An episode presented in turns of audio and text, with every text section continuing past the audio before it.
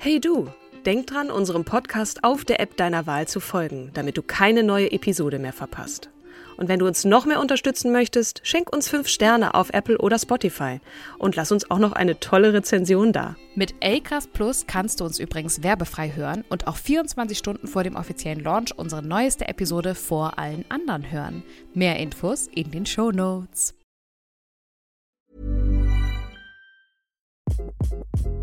Hi, this is Craig Robinson from Ways to Win, and support for this podcast comes from Invesco QQQ the official ETF of the NCAA. The future isn't scary. Not realizing its potential, however, could be.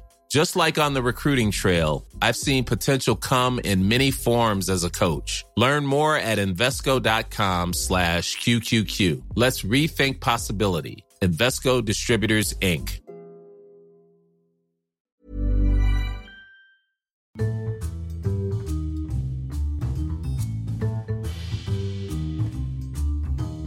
Hallo und herzlich willkommen zu einer neuen Folge unseres Podcasts Starke Frauen, wie immer mit der wundervollen Kim Seidler und äh, ganz herzlichen Dank mit meiner wundervollen Sparring-Partnerin Katrin Jakob. Wen hast du mitgebracht, liebe Kim? Und möchtest du sagen, von wem der vorgeschlagen wurde, von wem sie vorgeschlagen wurde? Uns hat äh, Jenny über Instagram Indira Gandhi vorgeschlagen.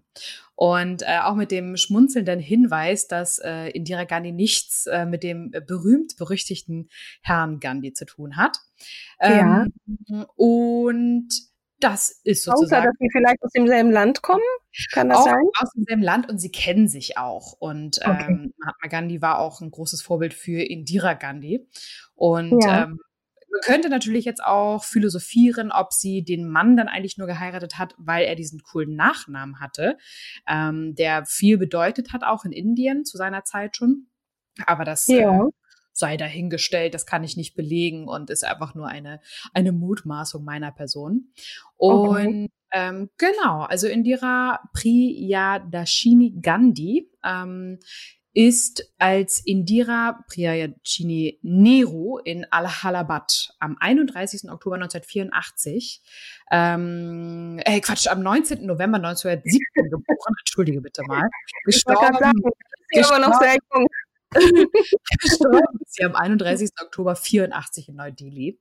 Und Aufgrund eines Attentats. Ne? Sie wurde, sie ist nicht freiwillig aus dem Leben geschieden, oder? Nein, genau. Sie ist aufgrund eines Attentats gestorben durch ihre Leibwächter. Und ähm, da komme ich auch noch mal drauf, weil das ist eigentlich eine die Leibwächter gehörten zu einer Glaubensrichtung, ähm, wo ganz viele gesagt haben, du darfst diese Leibwächter nicht behalten. Und sie hat aber immer für ein, ein ja, weltoffenes und ähm, abgrenzendes ähm, zwischen Politik und Glaube war sie halt immer eine Verfechterin, mhm. ein, ein eher ja. weltoffener Mensch und hat gesagt, nein, ähm, ich werde mich nicht von diesen Leibwächtern distanzieren, die sie dann letzten Endes dann aber leider Gottes äh, oder leider unglücklicherweise ähm, ermordet haben.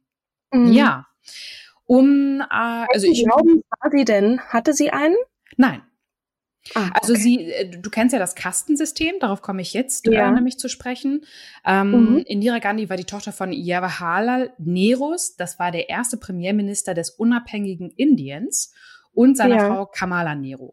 Und die Nerus sind Pandit Brahmanen aus Kaschmir. Das ist eine, ähm, mhm. ähm, eine der höchstrangigen Yati oder eine der höchstrangigen Gruppierungen im, im indischen Kastensystem. Und mhm. das Kastensystem wollte ich einmal noch mal ganz kurz erklären, falls es nicht ähm, jedem geläufig ist oder beziehungsweise mir war es halt auch nicht so richtig geläufig. Ich habe immer nur davon gehört. Du wirst halt in diese in diese Gesellschaftsschicht hineingeboren. Und ja. ähm, es war ungefähr im zweiten Jahrtausend vor Christi, als dieses indische Kastensystem sich langsam so ähm, äh, ja, ähm, entstanden oder als es entstanden ist. Ja. Und ähm, das bedeutet, äh, es gibt vier ähm, Varnas heißt es auch. Ähm, einmal die Brahmanen, mhm. das sind die traditionell, äh, traditionell betrachtet die intellektuelle Elite. Ähm, und man sagt, die, besonders das waren, da, da gingen die Priester hervor, aber nicht alle waren Priester aus dieser ähm, Gesellschaftsschicht. Ähm, und die haben halt auch die heiligen Schriften dann, ja, äh, ähm, erstellt oder ausgelegt besser. Und dann gibt es die zweite Schicht, das sind die Kshatriyas, also traditionell die Krieger und Fürsten, also höhere Beamte. Dann gibt es ja. die Vaishyas, das sind eher Händler, Kaufleute, Grundbesitzer und Landwirte. Und dann ganz unten die letzte Schicht ähm, sind die traditionellen Handwerker, also die und Pachtbauern und Tagelöhner. Aber es gibt auch nicht nur die Berufszuordnung, sondern auch ähm, es gibt dir vor, wen du zu heiraten hast. Also nicht äh, ein ja. Individuum, sondern also eigentlich ist es schon so, dass die Ehen ähm, äh, auch wenn es im modernen Indien starke Tendenzen zur Liebesheirat gibt äh, und selbst arrangierte Ehe Kastenschranken überwinden, so ist es trotzdem immer noch die traditionelle Regel ähm, oder die die traditionelle Bedeutung oder die, ja doch die traditionelle äh, Regel hat immer noch eine, eine große Bedeutung. Ähm, ja. Und meistens beschränkt sich dann die Partnerwahl auf diese bestimmten Heiratsbündnisse ähm, innerhalb einer einer Schicht. Ja. Und dann gibt es noch das, äh, das andere, das ist die Reinheit und Unreinheit. Also ähm, für die Hierarchie äh, zwischen den verschiedenen Kasten äh, oder auch Yatis genannt, spielen die Vorstellungen von Reinheit und Unrein Unreinheit eine große Rolle. Als besonders rein gelten natürlich die, die ganz oben stehen, nämlich die äh, Brahmanen, die Priesterkaste. Ja. Und besonders unrein ähm, sind die ähm, mit den unreinen Berufen, ne? wie zum Beispiel ja, äh, Müllbeseitiger, Friseure, Wäscher und ähm, genau, die, die reine Kaste ist besonders bestrebt, sich möglichst von den unreinen Kasten fernzuhalten. Ähm, hm, also das Unreine ist vielleicht dann eher auf dem Boden, ne? so das Niedrige. Das also die, die mit, mit, direkt am Boden vielleicht. Hm. Nee, weil Friseure arbeiten ja nicht auf dem Boden, ne? also sondern alle, die, die handwerklich arbeiten, die sind halt direkt ja die halt im Büro sitzen oder äh, in Gewändern umher spazieren, ist jetzt meine, meine saloppe Darstellungsweise, die sind halt rein, weil die müssen nicht handwerklich arbeiten. Ah, okay. Und die genau. beschäftigen sich mit intellektuellem und dem höheren Wissen vielleicht, keine ja. Ahnung. Genau. Ähm, mhm. und dann gibt es aber noch diese Diskriminierung nicht hinduistischer Kastenloser, ganz extrem mhm. ausgeprägt, wogegen auch ähm, ja erstmals seit der Unabhängigkeit ähm, Indiens diskutiert das indische Parlament über die rechtliche Gleichstellung aller Kastenlosen. Inzwischen ähm, beschäftigt ja. der oberste Gerichtshof damit. Und ähm, christliche und muslimische Kasten in Indien ähm, werden offiziell, also obwohl das Christentum das Kastenwesen offiziell ablehnt, ist es unter christlichen Indern gelebte Realität. Ähm, und Selten gibt es Heirat zwischen Angehörigen der unteren und der äh, oberen Kaste und oft sitzen die sogar getrennt in Kirchen äh, und selbst auf dem Friedhof werden sie auf verschiedenen Plätzen begraben. Das mal so als Hintergrundinformation ähm, zu dem, wo Indira reingeboren ist. Wenn ich mir hier so ihr, ihr ihre äh, Familienfoto da mal so drüber schaue, da sind mhm. auch recht viele Mädchen. Wie war das denn oder wie ist das mit Frauen gewesen zur damaligen Zeit offensichtlich? Also es klingt für mich wahnsinnig. Sie war die erste Frau im Parlament. Ja. Du darfst nicht, also genau, sie ist, mhm. äh, ähm, sie ist die, genau, die Tochter von Jawaharlal äh, Nehru und der hatte, ähm, die Familie liebte diesen großen Einfluss. Der hat sich halt auch hochgearbeitet. Der Aufstieg der Familie in der Politik begann mit Indiras Großvater, Motilal Nehru, der zweimal Präsident der Congress Party war, das ist eine Partei und äh, zusammen mit seinem Sohn eine führende Rolle in der Unabhängigkeitsbewegung gegen die britische Kolonialmacht spielte. So, ja. und ähm, sei, der Vater von ihr hat sie richtig ausgebildet, um seinen Nach, mhm. äh, seinen Nach, seine Nachfolge anzunehmen. Auf jeden Fall das starke politische Engagement von äh, Vater und Opa, das beeinflusste äh, Indira bereits und auch die Mutter, ähm, Kamala, war ähm, trotz fortschreitender Tuberkuloseerkrankung politisch aktiv. Mhm. Ähm, ihr Vater saß von 21 bis 44, also 1921 bis 1944 wiederholt im Gefängnis der britischen Kolonialherren. Kamala auch. Und ähm, man, man, äh, es heißt, äh, dass wenn, wenn man die ähm, Familienresidenz äh, Anand Bhavan äh, besucht hat, dann hat Indira häufiger mal gesagt, es tut mir leid, mein, aber mein Großvater, Vater und Mama sind im Gefängnis. Mhm. Ja.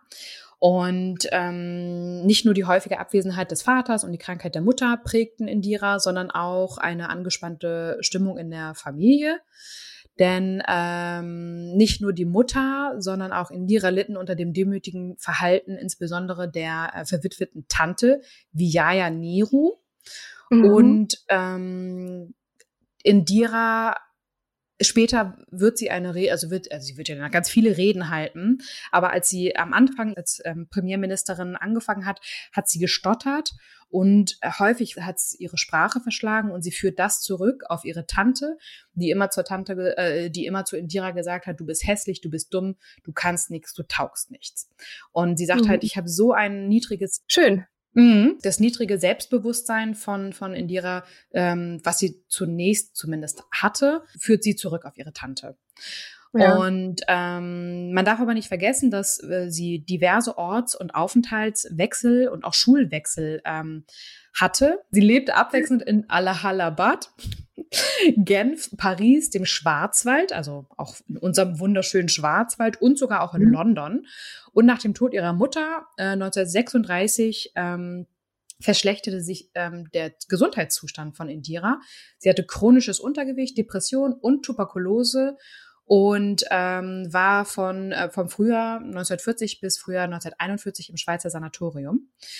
Oh, okay. Und das Problem ist auch, dass sie ähm, durch ihre ihre ja sagen wir mal radikale freiheitliche politische Einstellung ähm, hatte sie sich wenig Freunde geschaffen, äh, geschafft in der Kindheit und Jugend, sowohl in Indien oder indische oder ähm, also indische und europäische Befürworter der britischen Kolonialherrschaft, da, die waren sehr, sehr weit verbreitet und sie stand halt häufig äh, auf weiter Flur alleine mit ihrer Einstellung und ähm, ihrem politischen ähm, Engagement letzten Endes. Aber trotz des geringen Selbstbewusstseins nun auch dieser, dieser Krankheit und permanent auch körperlich geschwächt zu sein, muss sie ja doch auch gestärkt, nehme ich mal an, durch den Vater und auch diese Bildung, die sie genossen hat und diese, diese politische Atmosphäre auch zu Hause so geprägt worden sein, dass sie, dass sie es geschafft hat, als erste ähm, äh, Prime Minister sozusagen mhm. ernannt. Das, das ist ja schon phänomenal. Ne? Also das es ist phänomenal.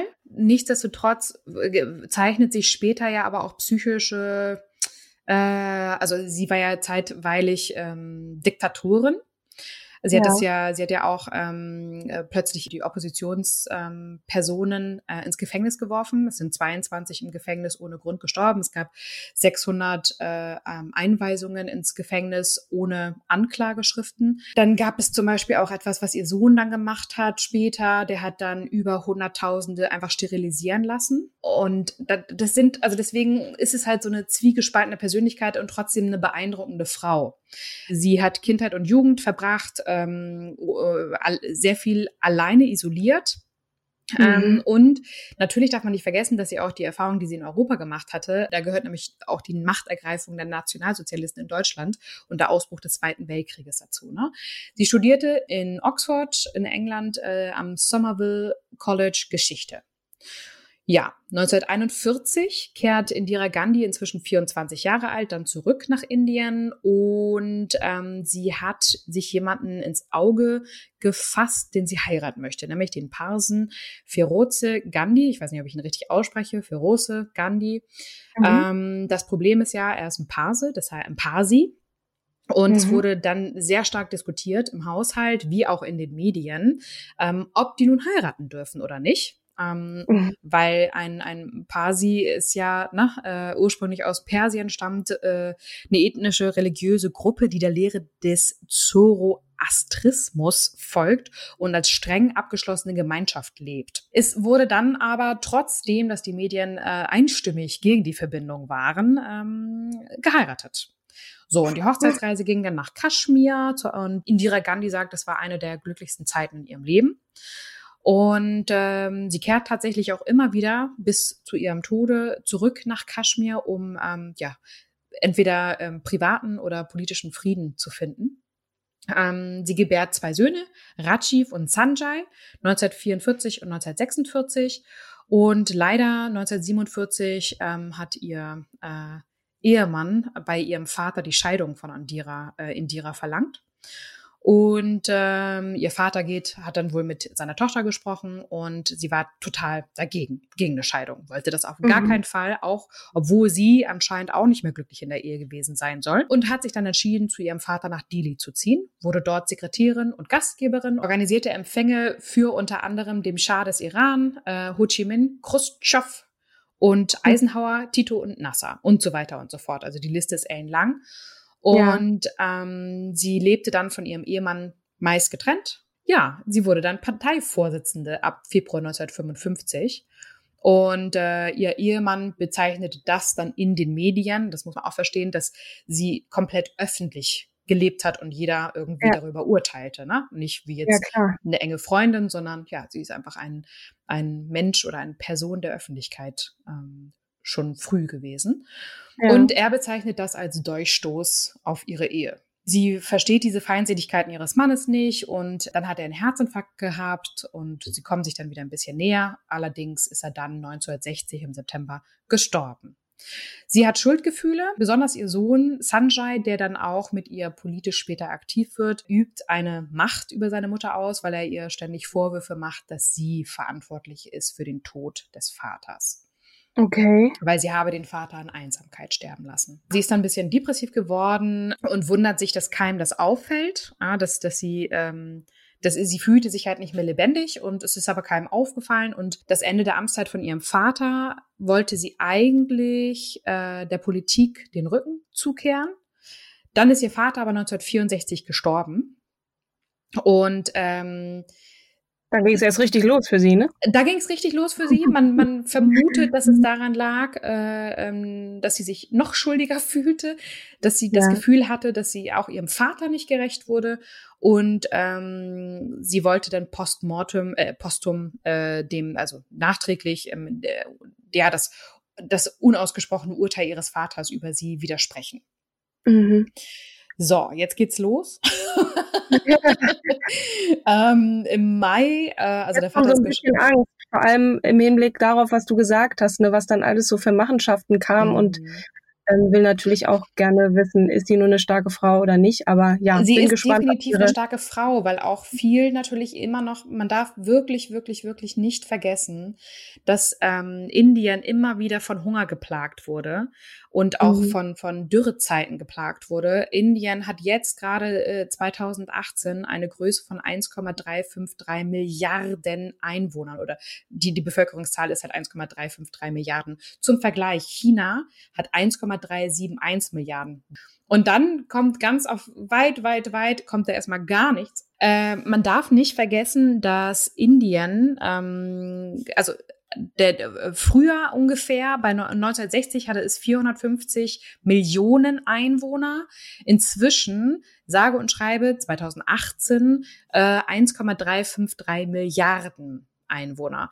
Und wenn man dann halt nochmal die, die Vorgehensweise von dem Sohn, was ich ursprünglich ja mal gesagt hatte, dieses Sterilisieren von über 100.000 Menschen, das wird ja. ja mit Sicherheit nach einer willkürlichen individuellen ähm, Wahrnehmung geschehen sein. Es wird bestimmt nicht äh, auf die äh, beste Kastengruppe äh, ähm, gemünzt worden sein, sondern vermutlich eher äh, in Bezug auf Slums. Ähm, und wer will entscheiden, wer sterilisiert wird und wer nicht. Ähm, und mm, mhm. da, also das ist eine Diskussion, da machen wir jetzt ein Fass auf, da können wir bestimmt bis, ja, ich weiß nicht, unendlich diskutieren. Ja. Ich verstehe aber, warum ähm, diese Vorgehensweise getätigt wurde. So, also es ist, ja. ich habe dafür kein Verständnis, aber ich verstehe es. Ja? Mhm. Ähm, genau, so auf jeden also, Fall wurde sie dann. Vor dem ja? Konte oder vor diesem Hintergrund ist es nachvollziehbar, ne? Es ist natürlich mhm. unrechtens und ähm, ich meine, wir reden jetzt über äh, zwei Staaten ähm, also jetzt China vor allem auch und, und Indien, die jetzt nicht in dem Sinne de demokratisch geführt wurden. Äh, und das ist so im Übrigen ja auch in Deutschland so äh, in dieser Zeit gewesen. Ähm, also von daher muss man auch immer den geschichtlichen Kontext sehen. Ich weiß, genau. ich habe ja in, in, ich war ja in China 2017 und hatte mal mit ein paar Leuten diskutiert, ob sie es eigentlich gut finden, äh, dass das ist so diktatorisch von der ähm, ja, kommunistischen Partei Chinas autoritär und totalitär regiert wird. Und daraufhin habe ich tatsächlich ähm, Antworten bekommen wie, ja, ähm, wie will man so, so viele Einwohner in, in Griff kriegen, wenn nicht autoritär und totalitär? Ähm, mhm. Und im Vergleich zu Indien sterben hier keine Leute. Alle kriegen was zu essen. Das lasse ich jetzt einfach mal so im Raum stehen, weil das ist eine Diskussion, ja. die, die gehört hier tatsächlich dann nicht her, aber ich fand es als Anekdote ähm, gerade diesen Kontext ganz interessant. Ja. So, 1964 im Mai, also vorher war sie Sekretärin und Kongresspräsident. Ähm, also 55 wurde sie zur Präsidentin der Kongresspartei gewählt, also hat dort ähm, ihr Einfluss auf ihren Vater war auch unbestritten. Der hat zum, äh, sie hatte ihm zum Beispiel noch geraten, äh, als Anekdote zu 1955, ähm, den äh, äh, auf Anraten von Indira Gandhi dem Dalai Lama im März 1959 Asyl zu gewähren.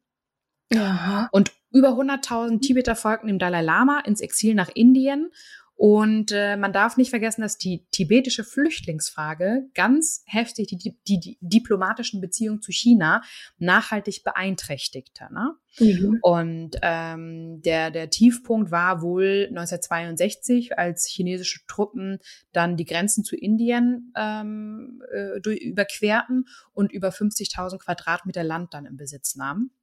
Die Lokalregierung floh. Und was Indira Gandhi damals schon bemerkenswerterweise gemacht hat, ist, dass sie tatsächlich an den Ort des Geschehens immer hinreist, dort dann die Notration organisierte und Beamten zurückbeorderte und sich die Probleme persönlich vor Ort angeguckt hat und mhm. versucht hat zu klären.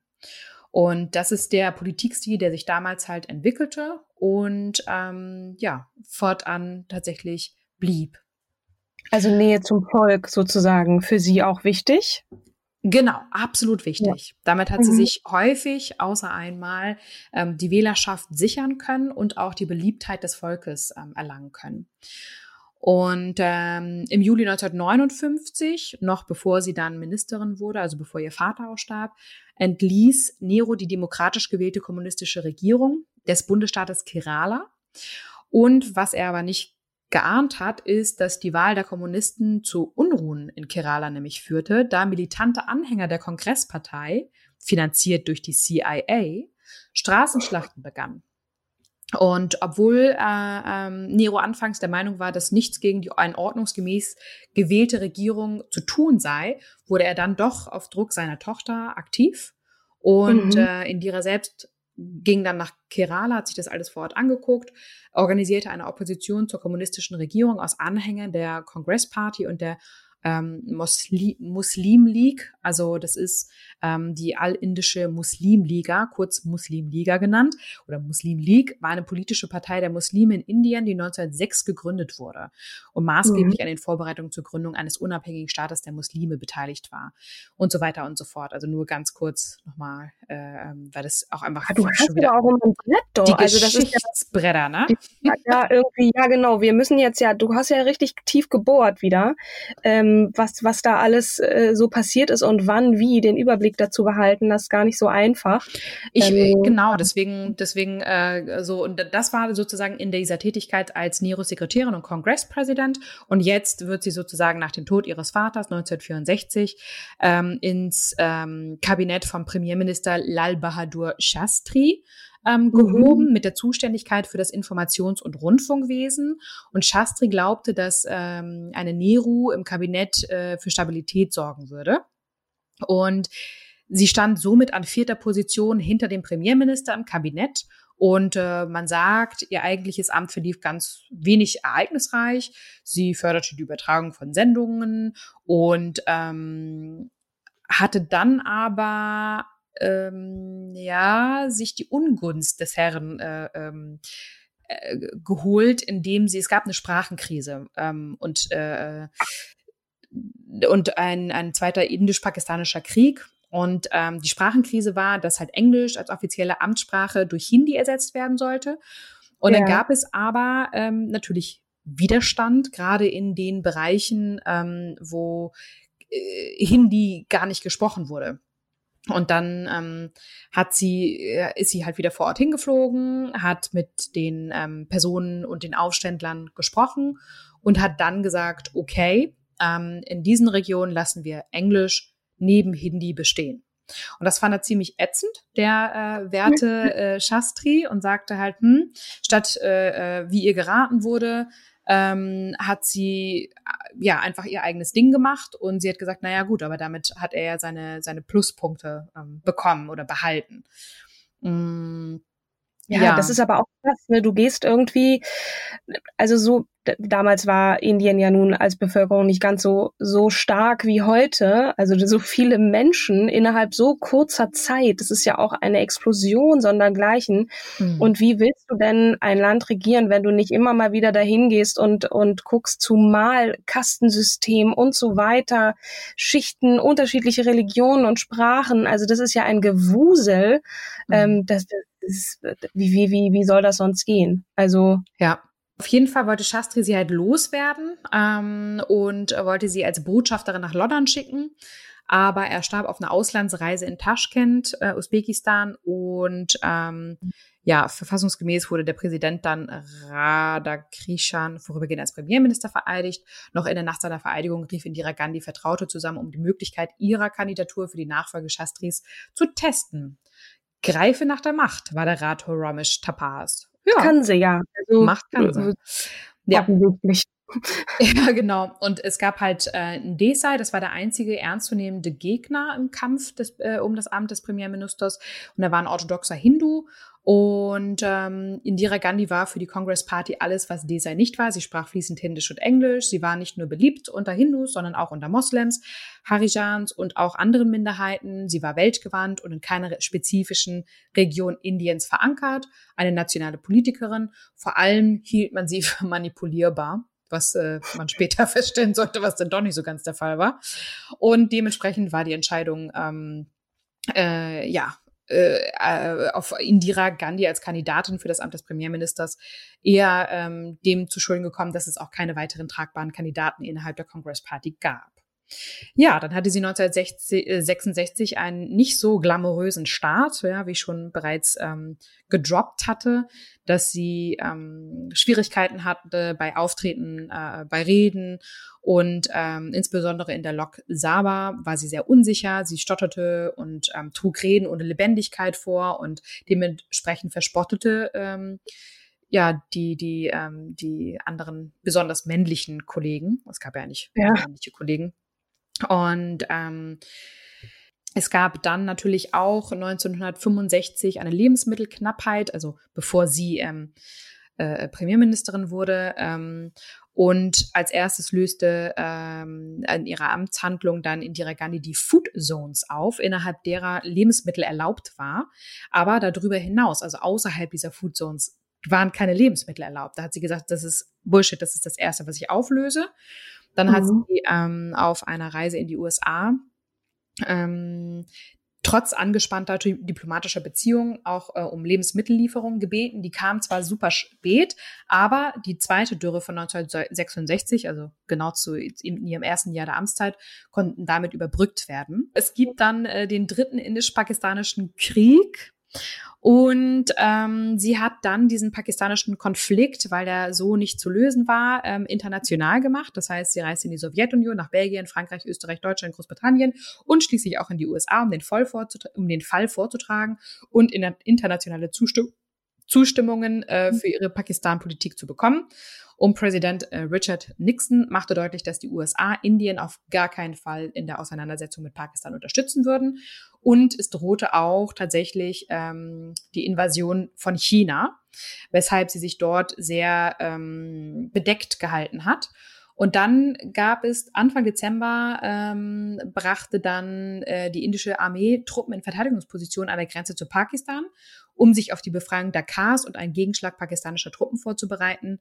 Und schön war für sie, das klingt jetzt doof, aber in dem Zusammenhang ist es positiv für sie, einen Tag vor dem geplanten Angriff eröffnete Pakistan selbst den Krieg mit dem Bombardement indischer Luftbasen. Ähm, und ja, das Timing war für Indira super wenn man das jetzt mal so vergleicht, ne, äh, Angela Merkel so im, im, im Rückblick der letzten 16 Jahre oder fast 16 Jahre, die sie nun dieses Land regiert, äh, mhm. wird sie immer wieder als gute Krisenmanagerin mhm bezeichnet, ne, die das mit, mit ruhiger Hand tut.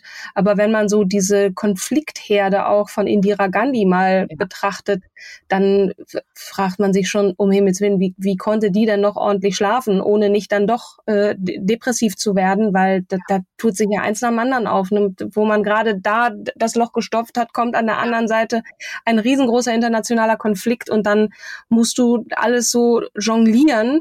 Mhm. Also, uff, ein ganz schön äh, herausfordernder, herausfordernder Job, definitiv. Ja. Ähm, die, die auf jeden Fall die lang erwarteten geplanten Kriege zwischen beiden Staaten, da, äh, Staaten dauerte genau zwei Wochen. Und dann wurde auch schon ein Waffenstillstand vereinbart und der kam auch gerade recht, weil äh, die Gefahr, dass ähm, China oder USA sich zu Ungunsten von äh, Indien einmischt, war da. Und ähm, sie hat den Waffenstillstand gegen den Rat des Verteidigungsministers ähm, proklamiert. So mit dem Sieg und der Befreiung Bangladesch hatte Indira Gandhi das erreicht, was ihrem Vater ähm, und auch Shastri nicht gelungen war. Sie war gerade jetzt ähm, 1972, im März 1972 auf dem ja, so, sogenannten Höhepunkt ihrer Macht und auch der Beliebtheit. Und ähm, ja, dann ging es abwärts. Entnehme ich Aussage. Ja, äh, Juni 1972 krönte Indira Gandhi den militärischen Erfolg mit einem diplomatischen.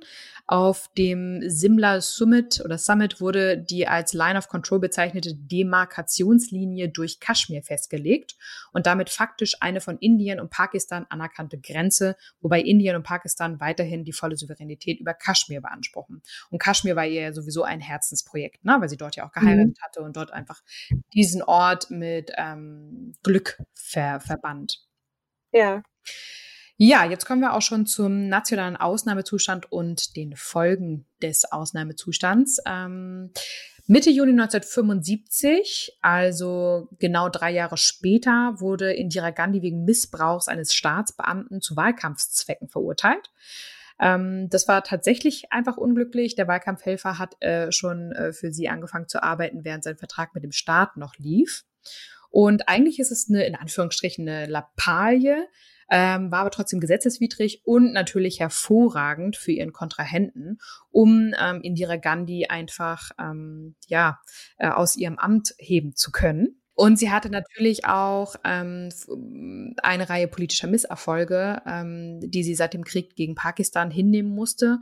Und zwar auch wieder eine Dürrezeit, ähm, die die ähm, Situation der Landwirtschaft verschlechtert hat, damit ähm, der, die, die Ernährung großer Teile der Bevölkerung und äh, äh, also ähm, nicht gewährleisten konnte und Ausbruch von Unruhen gab es dann aufgrund der ähm, durch die Naxaliten äh, initiierten Aufstände in Teilgebieten. Naxaliten ist eine gängige Bezeichnung für maoistische Parteien, Bewegungen oder Aktivisten in Indien.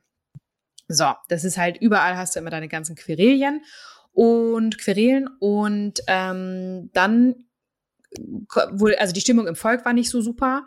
Und dann rief äh, Indira am 26. Juli 1975 den National Emergency, also den nationalen Ausnahmezustand aus, der aber schon am 25. Juni gültig war. Das heißt, in der Nacht vom 25. auf den 26. wurden 600 politische Gegner in Sicherheits- und Hausarrest genommen äh, inklusive Desai. Desai ist dieser ähm, Oppositionsgegner, der versucht hat, sie mit diesem, äh, mit der in Anführungsstrichen Lappalie ähm, aus dem Amt zu heben. Den Zeitungen in Delhi wurde der Strom abgeschaltet, so dass halt ähm, nichts an die Öffentlichkeit geraten konnte. Und ähm, ja, Indira Gandhi gab dann über den Rundfunk selbst bekannt, ähm, dass es den nationalen Ausnahmezustand gibt. Und ja, es konnte kaum noch gegen sie jemand opponieren. Hm. Sie hat dann an Brief, an die Brieffreundinnen ähm, Dorothy Norman und auch an, ähm, ach, wie hieß denn die andere, habe ich jetzt gerade vergessen, äh, schrieb sie, ach Dorothy, meine Liebe, wenn du es über dich bringen kannst, ein Geschenk von der großen Diktatorin anzunehmen, ist hier etwas, was ich für dich vor ein paar Jahren aufgehoben habe. Es ist aus Bhutan. Wer ist denn Dorothy Norman? Das ist eine, äh, eine Brieffreundin von ihr. Also eine, eine, Freundin, aber mit der war sie immer sehr offen und ehrlich. Ähm, man, man munkelt auch, oder es wurde dann halt gesagt, naja, die ist halt auch in schöner, weiter räumlichen Distanz ähm, und nicht so nahe. Und äh, das sind dann, die haben dann aber angefangen, für vier Jahre einfach äh, den Kontakt ähm, abzubrechen, weil ja, es war halt klar, ähm, die, die gute Indira ist jetzt eine Diktatorin. Und keiner und sie konnte die, äh, die, die äh, politische Notwendigkeit auch nicht erklären. Also Indira konnte die politische Notwendigkeit nicht erklären. Deswegen wird halt auch gesagt, ähm, das war ein schlechter psychischer Zustand. Über Jahre wurde sie halt paranoid mit der Zeit und ähm, Auf der anderen Seite wurde aber über Nacht das Leben in Indien damit geordnet. Es gab keine Streiks, keine Protestmärsche mehr, Züge und Busse fuhren nach Plan, Behörden äh, und öffentliche Einrichtungen konnten sich an die Öffnungszeiten halten. Es gab beachtliche Erfolge gegen Schmuggel, Steuerhinterziehung und Kriminalität. Großgrundbesitzer wurden teilweise enteignet, Leibeigene wurden befreit und bekamen Arbeit in Infrastrukturprojekten der Regierung, die durch das deutliche Plus an Steuereinnahmen finanziert werden konnten. Alles ihr zu verdanken. Naja, das Ding ist halt, du, du tauscht halt also du, du, du schaffst halt 600 Leute ähm, und, und ähm, also die, ins, in, die in Sicherheits- und Hausarrest genommen werden und dadurch wird das Leben aber besser in Indien. Also, ne, also das ist äh, ja, auch ein bisschen ironischer Bemerkung, ne, aber, äh, ja genau. Halt, ne, also ja, man kann halt das, also das ist so, ich sage jetzt mal ganz fies und der Vergleich hinkt auch, das weiß ich auch. Hitler hat ja die Autobahn gebaut, jeder hatte Arbeit, aber die Autobahnen äh, also hatten ja auch einen Zweck. So. Was war der Preis? Die Einschränkung der Presse-, Meinungs- und Versammlungsfreiheit. Bürger konnten bis zu zwei Jahre ohne Anklage inhaftiert werden. Ähm, die Opposition saß, fast alle saßen im Gefängnis und ähm, Während des nationalen Ausnahmezustandes ähm, wurden 110.000 Menschen ohne Gerichtsverfahren inhaftiert und 22 Gefangene starben. Genau. Das ist halt dann der Preis, den du dafür äh, in Kauf nimmst. Also, äh, ja. Mm, Im Februar 1976 verschob Indira Gandhi die regulären anstehenden Wahlen auf Anraten ihres Sohnes Sanjay. Ähm, der Ausnahmezustand wurde verlängert, ich glaube sogar um zwei Jahre fast. Diesmal nochmal um zwölf Monate. Und ähm, das geht so einfach oder ging so einfach in Indien. In den USA geht das ja leider nicht so, wie, wie, wie Donald Trump gerade am eigenen Leib erfahren darf, dass er leider nicht die Wahlen mal kurz nach hinten schieben kann, weil die Umfragewerte gerade beschissen sind. Ja. Aber ups, das nur am Rande. Das kriegt er auch noch hin. Ja. Der, der hebelt ja das, die Demokratie relativ gut aus. Ähm, so, und dann hat sie Januar 1977 bekannt gegeben, dass in zwei Monaten die Wahlen stattfinden würden, weil sie dachte, dass jetzt ist das Leben wieder geordnet, das ist doch super. Und dann tourte sie äh, in dem kurzen Wahlkampf durch alle 22 Bundesstaaten, verlor dann aber deutlich. Wahlsieger war dann die ähm, Janata-Partei, Party, wo dann Desai der Premierminister wurde. Also derjenige, der sie vorher schon versucht hat zu Fall zu bringen, ähm, ist dann jetzt letzten Endes doch gewählt worden. Ähm, sie konnte es nicht abwenden. Leider ist es aber so gewesen, dass die Janata Party ähm, eine ideologische und persönliche, ähm, eine Partei war, die ideologische und persönliche Dissonanzen aufwies und sehr mit sich beschäftigt war, sage ich mal so. So beliebt wie Indira Gandhi zu Beginn der 70er Jahre war, so, so wurde sie auch jetzt aber auch extrem gehasst. Und äh, die Janata-Partei ähm, leitete dann eine Untersuchungskommission ein und da hat sie dann aber ähm, so ein bisschen den Richter vorgeführt und gesagt, na ja, ich habe ja auch schon so einige Sachen äh, gemacht, um bestimmte Richter äh, ähm, äh, oder Fälle geschlossen, wo auch den Richtern hätte äh, Schlechtes passieren können. Also seien Sie mal ein bisschen dankbar, so nach dem Motto. ähm, ja, auf jeden Fall, lange Rede, kurzer Sinn. Äh, in 1979 trat Desai als Premierminister zurück. Ähm, weil es einfach ja nur noch bergab ging und übergab den Posten an seinen parteiinternen Konkurrenten Singh, der seit äh, die Brüche innerhalb der Janata Party sichtbar geworden waren, von Indira Gandhi unterstützt wurde. Aber auch er konnte die Regierung nicht stabilisieren und ähm, dementsprechend löste die Janata-Regierung, der Präsident löste die Janata-Regierung äh, 1979 auf und ja, Nachdem Indira Gandhi nicht noch einmal zur Parteivorsitzenden der Kongresspartei gewählt äh, wurde, gründete sie eine neue Partei, den Indian National Congress, und gewann die Wahlen im Jahr 1980 mit 351 von 525 Sitzen. Na gut, lange Rede, kurzer Sinn. Dann ähm, war es auch äh, dann demnächst äh, um sie geschehen. Und dann gab es halt Operation Blue Star und das Attentat. Dann gab es das äh, Problem der Sikhs. Äh, Sikhs, äh, die Sikhs-Religion ist eine im 15. Jahrhundert nach Christi entstandene monotheistische Religion, die auf den Gründer Guru Nanak Dev zurückgeht. Ja, und äh, das ist übrigens dann auch tatsächlich später ähm, die, das sind die zwei Leibwächter, Wächter, die genau dieser Religion nämlich angehören. Ah, okay. Ähm, äh, das ist eine Separatistenbewegung ex, äh, von extremist, extremistischer Sikhs, die Akali Dal, äh, die im Bundesstaat Punjab ähm, den, den unabhängigen Staat Khalistan ähm, errichten wollten. Und ähm, das wurde, also sie, sie sind da wohl mehrfach hin. Es gab vier Anläufe zu Gesprächen und dann hat ähm, Indira Gandhi 1984, also wir sind jetzt deutlich Jahre schon weiter, weil ich das als Anekdote hier noch einbringen wollte, ähm, hat sie angeordnet, den Tempel militärisch zu, zurückzuerobern.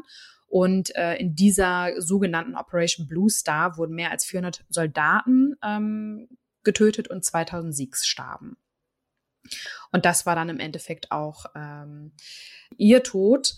Äh, meine ja. Interpretation. Ähm, die, die Militäroperation wurde von der Bevölkerung zwar nicht unkritisch, dennoch überwiegend positiv aufgenommen, mit dem Hinweis, dass Indien ein säkulärer Staat sei, lehnte Indira Gandhi dann es auch ab, äh, nach der Operation Blue Star ihre Siegleibwächter zu entlassen. Tja, hätte sie man doch machen sollen. Denn nicht ja. jeder ist so äh, kulant äh, wie sie in dem Falle gewesen. Indira Gandhi wurde auf dem Weg äh, ähm, zum Interview im Vorgarten ihres Bungalows von ihren Singh-Leibwächtern Satwan Singh und Beant Singh erschossen. Sie erlag trotz intensiver ärztlicher Bemühungen kurz darauf im Krankenhaus von Neu-Delhi, ihren zahlreichen Schussverletzungen. Und ähm, in den Tagen nach Indira Gandhis Ermordung wurden schätzungsweise 3000 Sikhs ermordet und circa 100.000 flohen aus Delhi nach Punjab und in Camps. In Camps. Also ja, so offensichtlich, nachdem sie gestorben ist, when a big tree falls, the earth shakes. Uff, mit all diesen Verstrickungen um Religion, ähm, Kastensystem, Volkszugehörigkeiten ist das schon wie du am Anfang, bevor wir auf Aufnahme drückten, sagtest, ein echtes Brett. Also ja. danke fürs Manövrieren. Also das ist, das ist schon krass. Ich finde, sie ist eine absolut starke Frau. Und wie bei jedem Politiker kann man, weiß man nicht, ob man sie als Vorbild nehmen soll. Äh, auf der anderen Seite habe ich auch einen wahnsinnigen Respekt ähm, vor der Tätigkeit als Politiker.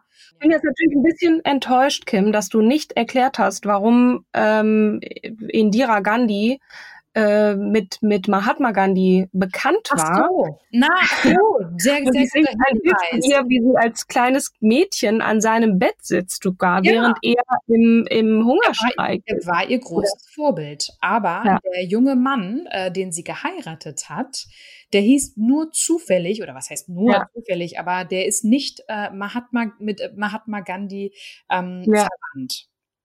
Und das ist der Grund. Aber vielleicht hat sie deswegen auch ähm, den, den ähm, Parsen äh, Feroze oder Feroze Gandhi geheiratet aufgrund des Nachnamens. Ja, das nicht. Aber der Name Gandhi, der Nachname Gandhi hat ihr sehr, sehr viele Türen geöffnet. Ja, das glaube ich. Weil man immer diese Assoziation hatte mit Mahatma Gandhi. Hm. Hm. Wow. Ja, also ich habe auf jeden Fall eine Menge gelernt. Danke dir äh, sehr für das Durchmanövrieren durch, durch all diese Informationen. Und nächstes Mal wird ein, ja, weniger durchmanövrieren durch Stationen eines des Lebens von Eva Ilus, äh, die äh, eine Soziologin, äh, Buchautorin und ähm, ja auch Journalistin ist, sondern vielmehr eine Beschäftigung mit dem Thema. Ich hatte es eben vorhin schon angedeutet mit dem kleinen Cliffhanger. Es geht um die Liebe und in, in modernen Zeiten und was, was wir ja verstehen müssen, sollten als vielleicht zum Teil frustrierte, zum Teil gerade frisch verliebte oder wie auch immer, warum und wie wir so mit der Liebe umgehen. Und das fand ich sehr spannend als Thema. Deswegen wird es nächste Woche weniger um die Frau Eva Ilus gehen, muss ich jetzt schon sagen, sondern ich habe einfach Lust, mit dir über das Thema Liebe zu sprechen. Finde ich klasse. Okay. Erstmal vielen Dank, liebe Kim. Dank und ja, bis, bis, zum, nächsten Mal. Mal. Bis dann. Ciao. Tschüss.